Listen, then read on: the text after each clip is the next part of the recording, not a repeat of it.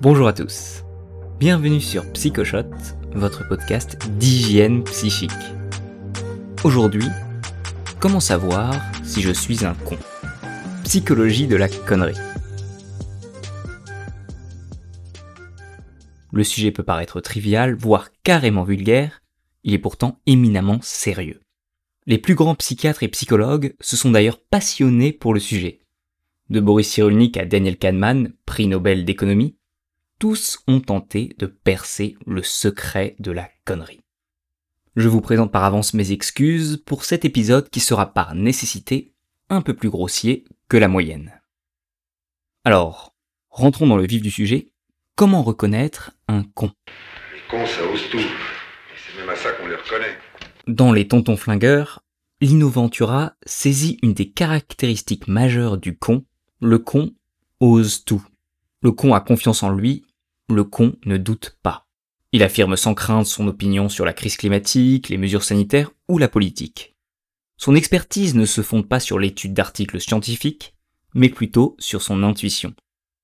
Le con n'aime pas tellement les chercheurs, sauf évidemment les chercheurs hors système, ceux dont les travaux sont rejetés par toute la communauté scientifique. Pour résumer, le con se caractérise par le fait qu'il n'a pas besoin d'apprendre ou d'écouter les autres. Le con a déjà tout compris. Ce sentiment d'importance le conduit parfois à négliger les besoins d'autrui.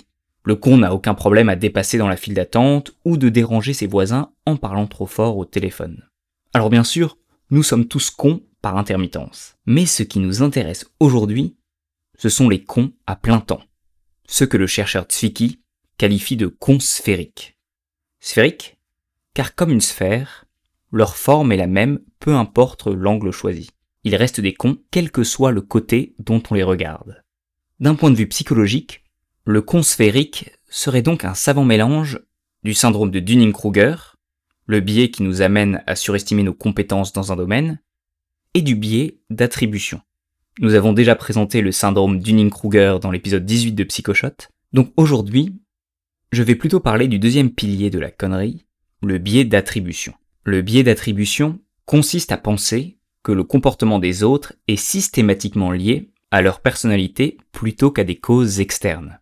Par exemple, si quelqu'un vous dépasse un peu rapidement en voiture, vous jugerez sans doute cette personne irrespectueuse et dangereuse sans considérer la possibilité que ce conducteur se rend peut-être à l'hôpital au chevet de sa fille accidentée.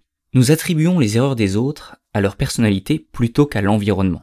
Et ce qui est intéressant, c'est que la majorité d'entre nous a tendance à penser le contraire quand c'est nous qui commettons l'erreur. Si un de nos collègues arrive en retard en réunion, nous attribuons son retard au fait qu'il est mal organisé ou irrespectueux. À l'inverse, si nous arrivons un jour en retard en réunion, il est probable que nous rejeterons la responsabilité sur une cause extérieure.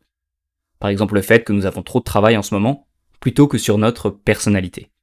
Selon les chercheurs, le biais d'attribution est un des marqueurs les plus forts de la connerie.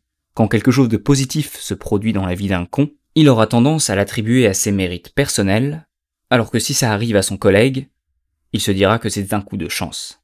Ce biais d'attribution est en général lié à une croyance profondément enracinée chez l'individu, la croyance dans un monde juste. En psychologie, la croyance dans un monde juste désigne le fait de croire que le monde est un endroit juste dans lequel chaque personne est traitée équitablement.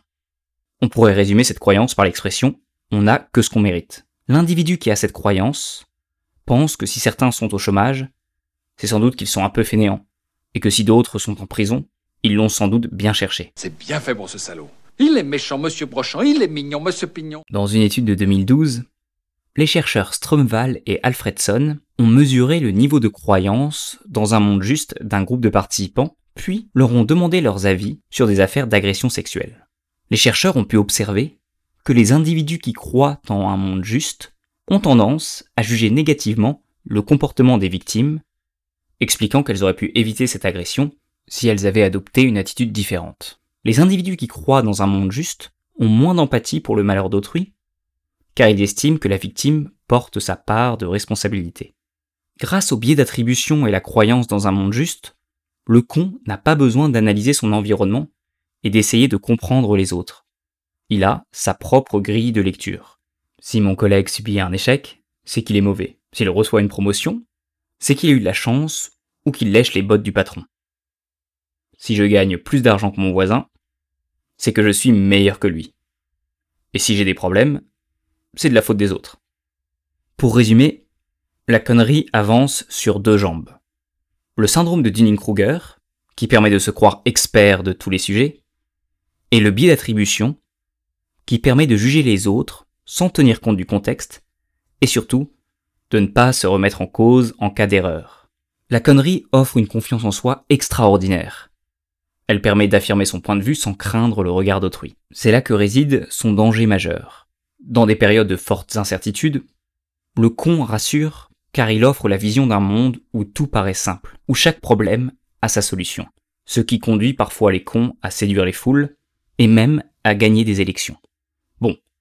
La bonne nouvelle, c'est que dans la majorité des situations, les cons n'atteignent pas leurs objectifs.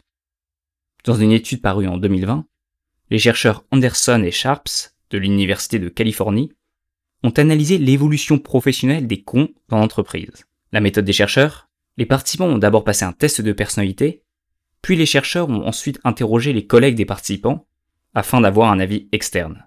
Dix ans plus tard, les chercheurs ont analysé l'évolution professionnelle des participants et ont eu l'agréable surprise d'observer que les individus que l'on qualifie de cons se sont moins élevés dans la hiérarchie que la moyenne des participants. Vous avez sans doute une question qui vous taraude. L'intelligence et la connerie sont-elles compatibles? Peut-on être con et intelligent?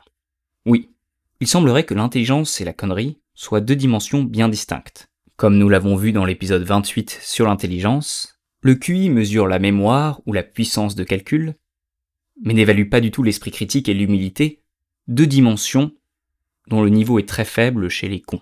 De plus, l'intelligence peut créer une certaine arrogance qui conduit à surestimer son expertise et se fonder sur son intuition même quand ce n'est pas pertinent. Plus nous sommes privilégiés, intelligents, riches ou beaux, plus nous avons le risque d'être cons. Si vous êtes intéressé par le sujet, le chercheur Jean-François Marmion a dirigé un ouvrage Psychologie de la connerie dans lequel des grands spécialistes partagent leur analyse, leur principal conseil, si jamais vous croisez un con, évitez-le à tout prix. C'est une perte de temps importante et la vie est courte. Dernière caractéristique qui peut vous permettre d'identifier un con, le con voit des cons partout. Le con vous racontera que son ex-épouse est une connasse et que ses échecs professionnels sont dus à sa collaboration avec une bande de bras cassés. Le con passe son temps à traiter les autres de cons et capable de s'étendre pendant des heures sur le sujet. Je ne vais donc pas aggraver mon cas. Je vous souhaite une très bonne semaine. Prenez soin de vous.